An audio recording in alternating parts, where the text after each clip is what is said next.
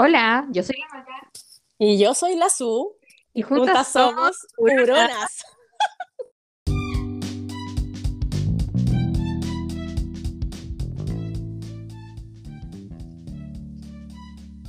Hola, hola, ¿cómo están? Bienvenidos a Uronas, tu podcast amigo. Estamos acá con la Su. Y hola, ¿cómo están?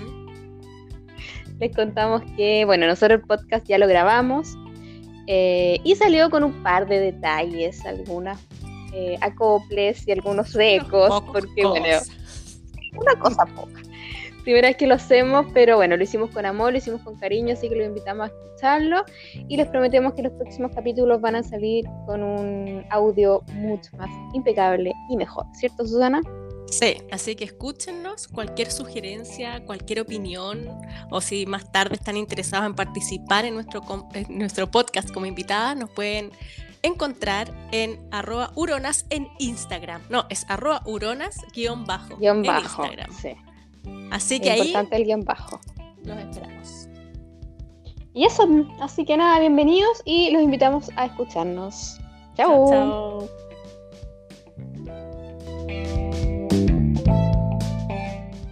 Está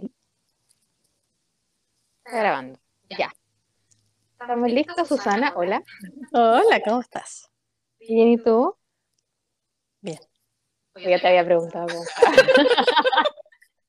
ya bueno, esta es nuestra primera vez haciendo esto. Así que hola a todos, la bienvenida a nuestro podcast que se llama Uronas. Y en el capítulo de hoy vamos a... Eh, vamos a hacer algo súper simple en realidad. Nos vamos a presentar para que ustedes nos conozcan, para que sepan quién es el Jesús, para que sepan quién es la maca, qué hacemos, eh, por qué llegamos a hacer lo que hacemos y por qué hicimos un podcast, básicamente. Así que esto se va a llamar capítulo piloto. Y, y nada, pues, aquí estamos, partimos. Susana, ¿quieres decir algo antes de que soy? No, nada, solo quiero saludar y decir que nada, estoy feliz de tener esta oportunidad y de, de, empezar con esto nuevo, de compartir con ustedes mi amor por las plantas, por la huerta, el amor por la maca de los perros, de las mascotas. Y nada, pues entretenernos un rato y acompañarnos y crear comunidad. ya, aparte nomás. Eso es lo que yo quiero, crear comunidad. Que esto sirva para que hablemos de distintas cosas obviamente nuestros temas principales son la huerta y los perros. Eh, a la azul le gusta la huerta y a mí me gusta Eso no significa que a la azul no le guste eh, pero si queremos hablar de todo, cosas que nos gusten a todos, cosas que nos interesen a todos, quizás más adelante tener algún invitado. Así que, bueno, como les dije, para empezar, nos vamos a presentar. Yo soy la Maca y me gustan los perros. Adiós. no, mira. La idea es contar cómo terminamos haciendo eh, lo que hacemos actualmente, porque básicamente nosotros somos diseñadoras gráficas. Así nos conocimos, nos conocimos en la universidad. Sí, pues nos conocimos en la universidad hace muchos años, el año 99. Sí, pues en el fondo es como, como si partimos con un camino en común, llegamos a, terminamos en caminos tan distintos. Algo así. Claro. Nosotras somos diseñadoras gráficas las dos, tituladas, hemos trabajado en eso también en años anteriores. Em, y las dos terminamos en cosas nada que ver. Mi historia, ¿cuál es? Voy a tratar de resumirla porque en verdad creo que es muy larga. Eh, después de muchos años trabajando en distintas cosas, en, trabajé en una productora de eventos, trabajé también como freelance en diseño gráfico, etc. Terminé trabajando en una empresa que no sé si dar todavía tengo no. Ya no, vamos a No, es causa expectativas. Si ya nos insisten demasiado, ya tendremos que soltar el nombre. Pero podemos decir que es una empresa conocida. Sí. Empresa conocida que creo que ya no existe. Es que yo creo que, viste, todo se devuelve en esta vida. Sí, pues, karma. karma. Karma. Esa de eso grande, nacional y, sí, que tuvo su, su tiempo de auge eh, hace unos años. Pero ya creo ¿Sabes que en esa empresa yo lo pasé muy mal? Lo pasé pésimo. Uno, no me gustaba el trabajo. El trabajo sí que se hacía no me gustaba, pero igual porque soy un poco perfeccionista. Solo un poco, solo un poco. lo hacía bien, creo El problema es que mis compañeros de trabajo que tuve eh, era puedo decir que era una mierda sin decir que era una mierda. ¿Pero eran, te hacían bullying o eran Sí. malas personas? Era pesada y al final terminaron haciéndome bullying. O sea, los últimos días, el último tiempo que estuve trabajando ahí, duré dos años, yo ya me iba trabajando al trabajo. Yo iba en el auto manejando y yo me iba trabajando porque no quería llegar. La verdad es que no. Me iba trabajando, no, pues, Gila. ¿Ah? Me iba trabajando en el auto. dijiste. Ah, me iba llorando. Ah. Me iba llorando en trabajo. eso. Bonito. Bueno, y bueno, el tema que me hacía pésimo, me hacía bullying, terminé con licencia psiquiátrica muchos meses. Y yo, bueno, una vez mi, jefa me, mi jefe me pidió una reunión y me dijo que ya la cortara con el tema de la licencia porque lo que estaba buscando yo era que me echaran y yo no me iban a echar. No te Y creo. yo dije, bueno, yo a este trabajo no voy a por ningún motivo. Y obviamente ya de siete meses sí pude seguir con la licencia psiquiátrica, así que renuncié, me fui y en ese momento yo dije, yo me voy a dedicar a algo que a mí me guste de verdad. Yo no voy a volver a hacer un trabajo que no me guste y que no me llene. Y ahí yo dije, ¿qué me gusta? Los perros. ¿Qué hago? ¿Qué hago con los perros? Y en ese momento, bueno, que nunca existía ya, El Lucas, para los que no saben, es el perro de la maca. Lucas es muy famoso, y todo eso. Él tenía su peluquera. Y eh, yo me puse a sacar cálculos, puedo agarrar la calculadora y dije, esta niña hace tantos perros diarios, cobra tanto por cada perro, y dije, esto es un buen negocio, a mí me gusta el perro, voy a hacer un curso, hacer un curso, me gustó. Y empecé a trabajar de peluquera canina. Así te tiraste el piscinazo.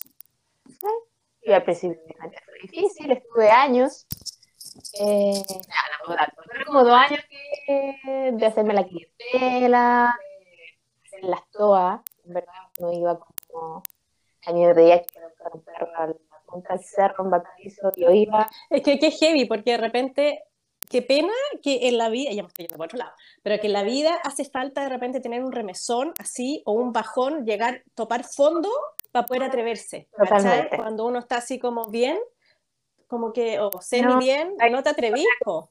Está todo bien, Claro, y decir, no, ¿para qué voy a ponerme con los perros? Si me quedo aquí en esta empresa, me pagan sueldo a fin de mes, bueno, me, me aguanto a las pesadas, ¿cachai? Pero entonces uno dice, ¿por qué el ser humano es así? Tiene que pasar por eso para poder decir, ok, me atrevo.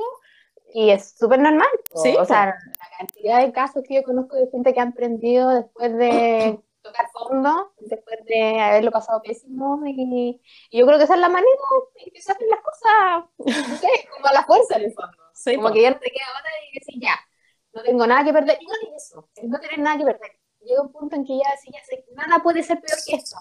Es que eso, eh, eh, de hecho, hoy día la- cuando fui a dejar a los niños al colegio venía escuchando la radio de que hay muchos, cho- muy pocos choferes de micro ahora.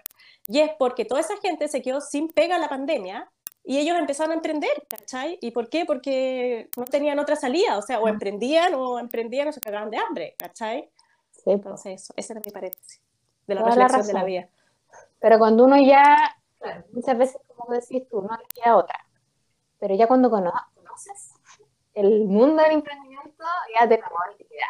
Mm. Te quedas yo en este minuto jamás, o sea, ya no voy a decir, nunca voy a tocar madera, pero yo no sé si podría volver a tener un trabajo eh, de oficina con jefe, con horario, es como... Sí, muchos emprendedores dicen así como, ya voy a emprender para tener mi, mi propio horario y no trabajar tanto y no trabajar todos los días, y eso es mentira, porque trabajar 24/7. No, Sí, pues esa es la cuestión. Eso es como el... Tú cuando trabajas en una pega, por último, así tu pega está ahí para tu casa y te desentendí, ¿cachai? Pero acá Sí, te pues quedas enganchado siempre. Sí, no, acá es imposible en realidad eso como de desconectarse, es imposible.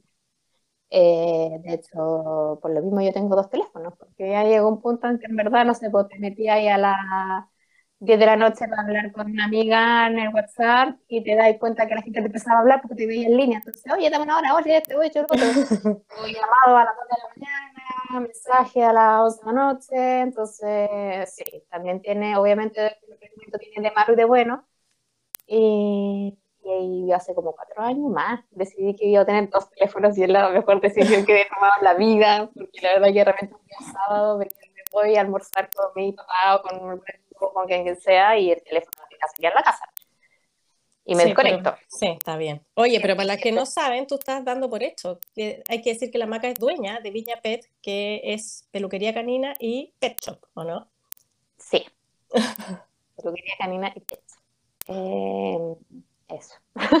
te corté toda la inspiración. Ya, pero en el fondo, ya, te pusiste con tu peluquería y ahí, ¿cuánto lleváis de peluquera canina? ¿Cuánto llevas tú? Nueve años. Este es el noveno año. Yo partí en 2013, bueno, en 2013 al principio ese curso, eh, y después estuve trabajando con, con, la que era la peluquera de Picarro en ese momento, que es la Michelle, que eh, estuve como agarrando experiencia, me enseñó y todo, y como en octubre del 2013 pusimos nuestra peluquería que no quedaba donde está ahora, sino que quedaba en uno, quedaba en uno norte, en un sucucho. Sí, me acuerdo. Que de hecho ayer pasé por ahí. Ayer fui Era como un estacionamiento, ¿no? No, una cuestión así. De hecho, la ampliamos y sigue quedando Ayer fui Pero ahí te instalaste con ella o te instalaste sola. Sí, no con ella. Ella ya tenía experiencia. Ya. Entonces, en el fondo, y cada una atendía a su cliente, que yo tenía así dos, pero agarré la experiencia de verla ella, ella me explicaba, entonces ella me enseñó. Y ahí estuvimos dos años. Y esos dos años, en verdad, eh, súper sacrificados. Yo las hacía todas, como te dije, o sea, yo con los perros, el cerro, eh, atendía todo tipo de perros, todos, grandes, chicos, medianos, pelados, peludos, eh, todos. Eh, no, sacrificado no, eso, eso fue. En verdad la hacía todo. Qué heavy, se me acuerdo. Y también partiendo, o sea, no tenía clientela. No quiero tener clientela que tengo ahora. Entonces, yo me acuerdo una vez, hubo una semana entera que tuve. Ay, qué pena. En una semana. Y yo decía, Claro, porque ahí empecé a dudar de, chucha, la estaré embarrando, ¿sigo con esto? ¿O no? ¿Cachai? Pero seguimos seguí, seguí, seguí, y ahí viene otro bajón que tú, lo que decías eso de cuando uno como que toca fondo, es como cuando surge de nuevo. Ahí hubo otro, como otro quiebre, que fue como cuando llevamos dos años ahí. Eh, hubo un problema con, con, el dueño de la casa que nos arrendaba este espacio y la Michelle como que se quiso ir y agarró su cosa y se fue. Y esto fue como de un día para otro.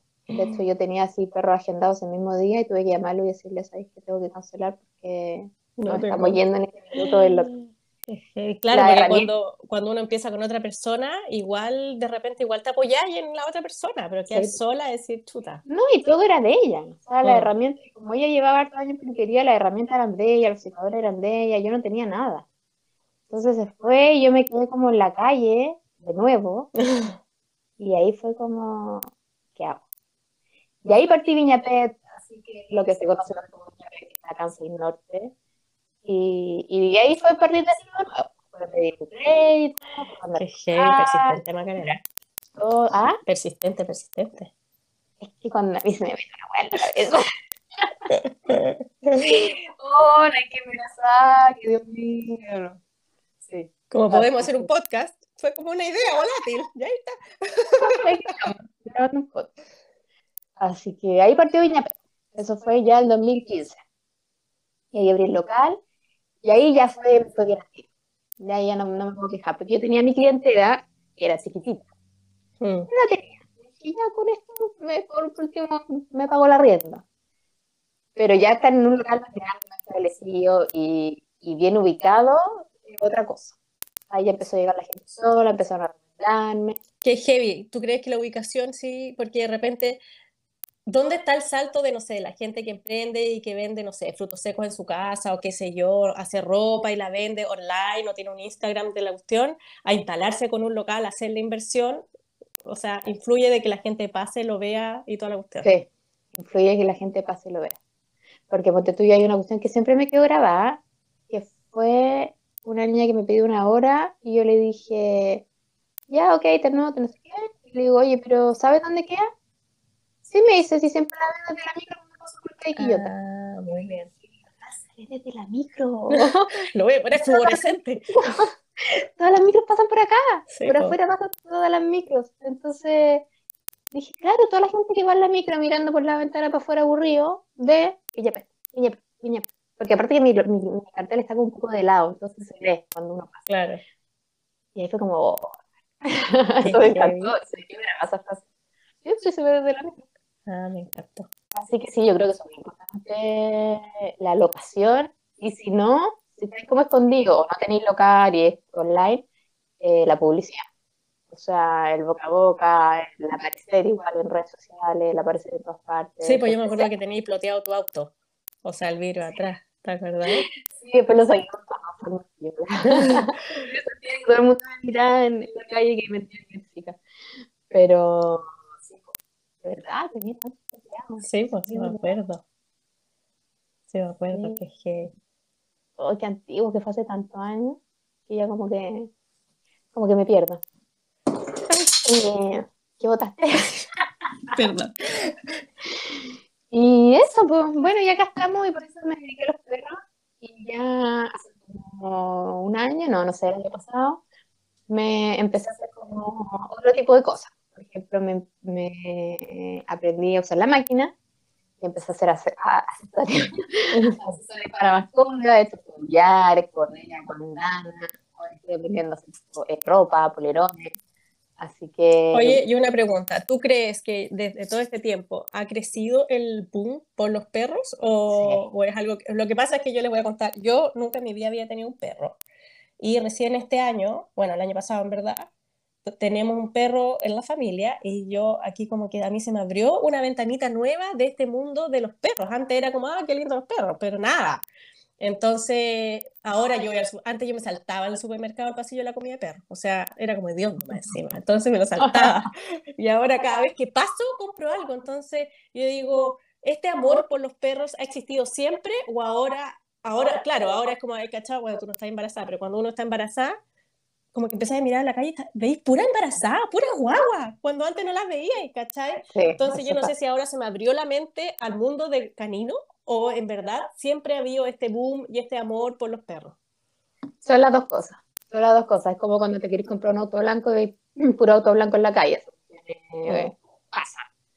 Eh, y aparte que vos muchas cosas. seguramente como tú ahora hablas más de perros, y el mundo sabe que tú tienes perro y Claramente, o sea, Instagram desde que me compré el perro empezaron a pasar pura publicidad de cama perro, juguete perro. ¿Cómo sabe? Eh, porque no tienen vigilado. Pero bueno, y también eh, ha crecido el mundo de las mascotas totalmente. O sea, se ha puesto mucho más de moda la adopción. En pandemia, mucha gente mm. quiso tener mascota para sentirse acompañada. O sea, yo en pandemia sin el Luca, yo creo que me hubiese muerto en cuarentena. o sea, para mí Luca fue todo en ese momento. Así que la pandemia lo, lo potenció mucho. Pero yo creo que es una mezcla de las dos cosas está más de moda, hay más cuidado, porque también antes el perro era el que estaba afuera en el patio y uno le pues, tiraba las sobras de la comida, y ahora no, pues son parte de la familia, son un integrante más, se le dan todos los cuidados, y, y bueno, y también pasa que, como te decía, te gusta. Pero eso. Esa es mi historia. me encanta. No, sí, me encanta. Pero sí terminé dedicándome a los perros, que me encanta me encanta. yo soy de las personas que camino por la calle y salgo a los perros que se me cruzan. yo no miro de repente cliente, y yo, yo, yo creo que si lo veo en la calle no sin su perro no lo reconozco, no lo saludo. Yo, perdón, la mano todo cliente que pueda estar escuchando, que alguna vez me crucé con ellos y no lo saludé. Porque si va con perro... Porque iba sin el perro. yo creo que reconozco más a los perros que a las personas. Pero sí, por la calle mirando perros saludando. ¡Hola, perro! no, sí, loca. Pero eso que hay más gente que lo hace, así que no me siento tan loca. y acá estamos, y el diseño gráfico ahí quedó, igual lo uso. Yo hago todos los diseños de Viña Pet, lo hago yo, así que por lo menos no, no fue tanta pérdida de plata ir a la universidad y estudiar cinco años. Para que sepa tu madre, que no toda la plata con la borda. y todo lo que pagué, igual sirve. Y aparte que sirvió para que nos conociera, ¿Viste? A tener este exitoso podcast. Y yo creo que ese fue el meollo del asunto. ¿Qué más importante que eso? Em, y esa es mi historia, pues. Ya, me encanta. ya llevamos casi 18 minutos de este bloque, así que vamos a hacer una pausa en este minuto para seguir con el segundo bloque, para que Susana nos cuente su historia. Ya, muy bien. Yo jamás me imaginé le a ver con las manos en la tierra y cultivando, pero ahí está. Así que vamos a hacer una pausa y seguimos. Adiós. Chao, chao. Hola, hola. Estamos acá de vuelta. Bueno, para ustedes fue como un segundo, para nosotros fue un almuerzo. no, aprovechamos de, de nuestro break. Y ahora vamos a ir con la segunda parte, que es donde la Susana nos va a contar por qué terminó huerteando. Ella es igual que yo, estudió lo mismo que yo y ahora huertea. Así que Susana, te doy la palabra. Hola, hola, hola. Bienvenido al segundo bloque. Oye, mira, la verdad es que eh, mi huerta son de esas cosas que uno como que van siendo pasos que suceden en la vida y que me llevó a huertear. No fue que yo partí huerteando. Todo comenzó porque yo tenía un tema con el reciclaje. Yo me acuerdo que nosotros vivíamos, yo me casé, vivíamos en departamento y en el fondo cuando tú vivís en departamento tiráis la basura por el hoyo, no sé cómo se llama el incinerador. Qué feo suena eso. Creo que va a tener que controlar ¿Cómo se llama? Eso, chaf. Botar la basura por el chaf. Oh, bueno, no somos ya, botáis la basura por el chaf y es poco consciente de toda la basura que genera. Y después. Es verdad, no se da cuenta. Como que bota nomás, po. Sí, bota y nomás. Pues con las bondades de la vida llegamos a vivir a una casa.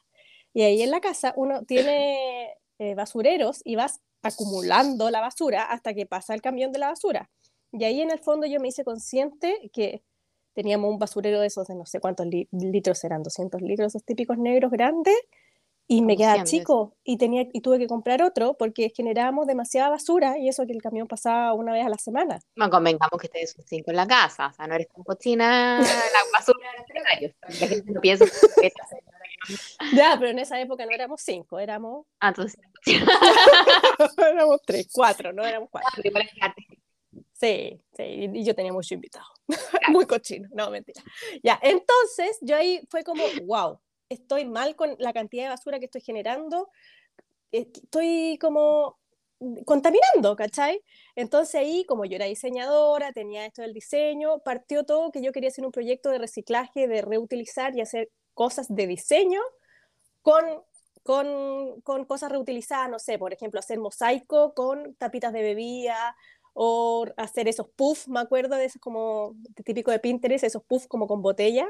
Ah, ¿cachai? Sí. Esas cosas. Oh, se me había esa época en que uno quería hacer todas esas cosas. Sí, pues, entonces, de hecho, era como el boom, el boom de Pinterest, y yo tenía, de hecho, todavía puede estar por ahí, un, ¿cómo se llama? Tablero. Un tablero que se llamaba Ecodeco. Ese era el nombre de mi super proyecto, Ecodeco, de, de como decoración y y eco de ecología, ¿no? De eco del ecosistema, qué sé yo.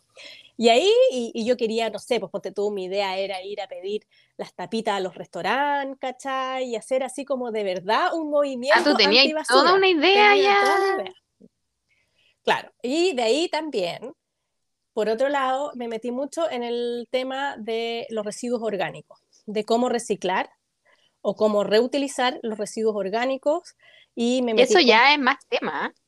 Porque una cosa es reciclar el cartón, la botella, que yo también lo hago en la casa, la caja web y todo, pero reciclar el residuo orgánico eh, te tiene que gustar. No, pero es que tú te mueres, Macarena, lo que se disminuye tu basura cuando tú, el, tú no botas tus residuos orgánicos, sino que los devuelves a la tierra, ¿cachai? O sea, sí, no, sí debe ser maravilloso, pero hay que tenerle más amor a la tierra y a los animales porque es tiempo y es Es maravilloso, es maravilloso. Yo creo que si uno lo empieza a hacer, después yo no puedo volver a botar a la basura eh, las cáscaras del plátano. No puedo, no puedo, porque tenéis tanta conciencia de lo que eso puede continuar el ciclo y volver a la tierra. Bueno, entonces empecé a investigar. Mi, hermana vivía en esa época en La Serena y ella tenía una compostera con lombrices. Yo me acuerdo típico viendo videos, ella me, me avisaba y me mandé a hacer una compostera que, a todo esto después de los años me cuenta que estaba pésimamente mal diseñada, pero bueno,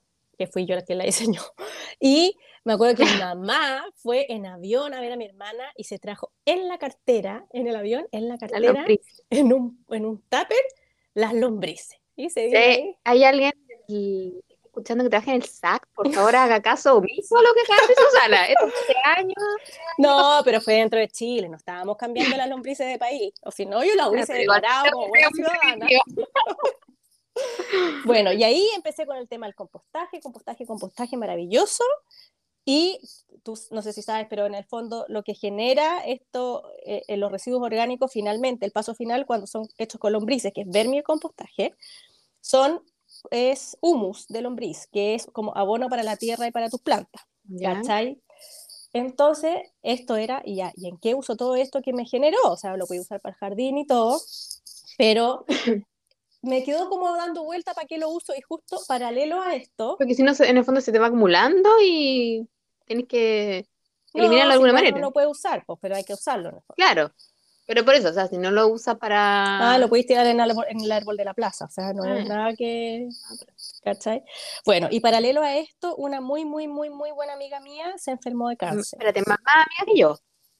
Sí, paralelamente amiga. y ella se enfermó de cáncer y yo me acuerdo que justo era la época, ¿te acordáis? que esta niña que hizo un libro, la Javiera Suárez, había, Le, dio, cáncer y ella averiguó y tenía un libro de... Y yo me acuerdo que se, mantuvo viva todo el tiempo que vivió gracias a su alimentación. Claro, y ahí me empecé a investigar, ¿cachai? Me empecé a ver todo el tema de la alimentación orgánica y que toda la cantidad de pesticidas y cosas que nos metemos adentro, que nos estamos intoxicando, aunque uno diga, no, si como lechuga y tomate todos los días, de verdad te está intoxicando, te está intoxicando, te metiendo químicos a tu cuerpo y ese, esa, esos químicos generan que tu cuerpo sea ácido y que sea eh, un lugar como fértil para que se desarrollen todas las enfermedades, el cáncer y todo. Entonces ahí como que hice un clic y empecé está diciendo, hacer la huerta, tener alimento orgánico y sumándose a esto, más encima, pasa el tema del estallido social, donde en algún minuto empezaron a saquear los supermercados. Y que no había dónde No había dónde comprar. Y yo, claro, yo tengo tres, cuatro bocas que alimentar, ¿cachai? que Dios mío, que comen. sí, pues entonces como que esa angustia de, de, depender del sistema. Yo me acuerdo de haber ido como al almacén que está en mi barrio, ¿cachai? Que en el fondo es un almacén chico, un kiosquito. claro, es chico, que está para abastecer a la gente que vivimos ahí y una cola enorme de gente que en su vida ha vivido ahí. Y yo me acuerdo de haber estado delante, yo iba a comprar leche para los niños y sale una vieja con 20 leches, weón. Entonces digo, ¿cómo esa señora no tiene conciencia de, que, hay más gente que necesita leche? ¿Cómo tal el egoísmo si esta cuestión no está pasando a todos? No es que solamente le pase a ella. Ah, Entonces, yo también me acuerdo de haber hecho a comprar Claro, pero esa angustia de ver de ver así como la peor parte del ser humano, ¿cachai? De el egoísmo que, bueno, si el gallo te puede cagar y se, y se, y se puede comprar el último pan que queda, se lo va a comprar y tú no vas a tener, y, y, y depender del sistema, si eso fue como... Y fue lo que pasó, eso lo del egoísmo, fue lo que pasó después en pandemia con el. Claro. que no había confort, la gente... la gente se dedicó a cagar. Yo creo que que a mí vamos a terminar hablando de la caca de una u otra manera. Pero que no, no, fue heavy. A mí me llamó mucha atención porque a mí me pasó que yo estaba en Estados Unidos en esa época y allá no, de verdad, no había nada durante meses. Yo me acuerdo que hablaba con mi mamá, mi mamá me decía, no sé, acá ya hay confort. Todavía no había. Tratamos de comprar por Amazon y no había. No te creo. Y era eso, la gente se separó como para el fin del mundo sin pensar que el resto de la gente en el baño. claro, es lo que decís tú, la peor cara del ser humano y un egoísmo terrible. Sí, pues, entonces ahí, y ahí fue como que empezó a huertear y yo miraba mi huerta y era como, me da una tranquilidad en el alma de decir, con esto yo no estoy dependiendo del sistema. O sea, aparte de que estoy generando alimentos sin pesticidas y sanos para mí y para mis niños, no estoy dependiendo del sistema. Y si al señor Jumbo, líder o whatever, se le no quiere seguir atendiendo, cierra su puerta, hay paro de camiones, puta, yo puedo comer tomate, acelga, papas y sobrevivo, ¿cachai? Sí. Entonces, esa como soberanía alimentaria que le llaman, fue una cuestión que fue como, esto quiero hacer. Y yo quiero que la gente tenga conciencia de esto y se entere que esta es la solución para no morirse de hambre, ¿cachai? O por último, tener a qué recurrir. Y ahí me hice el Instagram, y Huerto Citadino. Huerto, bajo citadino, pero, pero también fue todo un tema, porque yo tenía estas como ganas de, esa cuestión que sentís como efervescencia en tu corazón, decir, esto yo lo necesito mm. hablar, necesito decirlo a la gente, necesito que la gente se entere, pero ¿cómo lo hago?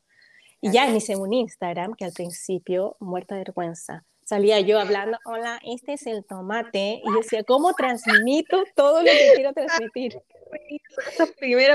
Un paréntesis, esas primeras historias de Instagram que hacía uno, y a los dos nos pasa, porque las dos tenemos Instagram público, eh, y esa primera historia donde la podía grabar 35 meses. 35 sí. veces, y así todo me daba vergüenza, yo así todo, bueno, no quedaba conforme. Pero bueno, otro, otro capítulo podemos hablar de esto.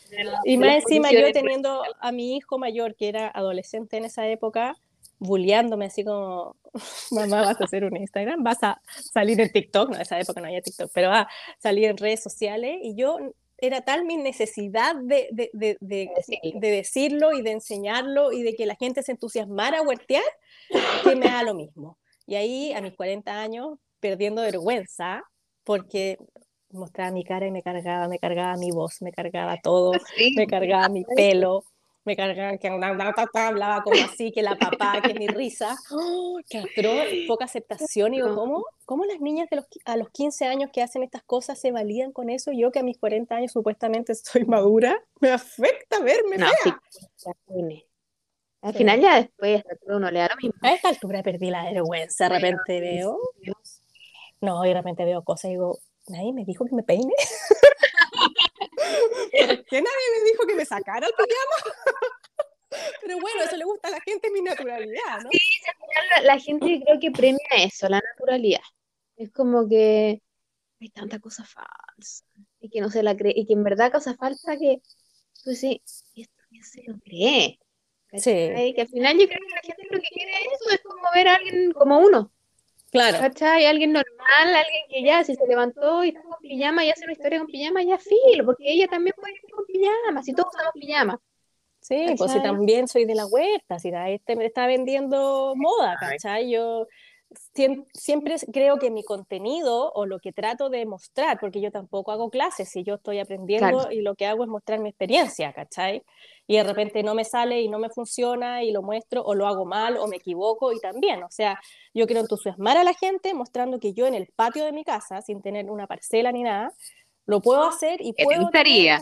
Me encantaría. Porque... Algún día. Ay, sí, Dios mío, escúchame. Pero pero sí, y en el fondo lo otro, de hablando de las redes sociales y de las niñas, o sea, uno cae en la comparación. Yo no sé si tú mm. con los perros no tenéis mucho, pero ah, obviamente aquí en Viña hay pocas huerteras así como más conocidas, pero en Santiago hay un millón y uno se tiende a comparar, con estas minas que de verdad tienen no hectáreas, pero tienen un terreno mucho más grande y tienen un clima, porque aquí el clima de Viña es muy La, la, la ¿no? Oh, Dios mío, este, esta vez no tuve tomates, los tomates no me salieron ninguno, la bagua costera se me llenó de hongos. Mentira. No, si de salir sal. Y salió uno, creo que, uno chico, que creo que lo puse en el altar y después nunca más. Partimos, me acuerdo, de la casa.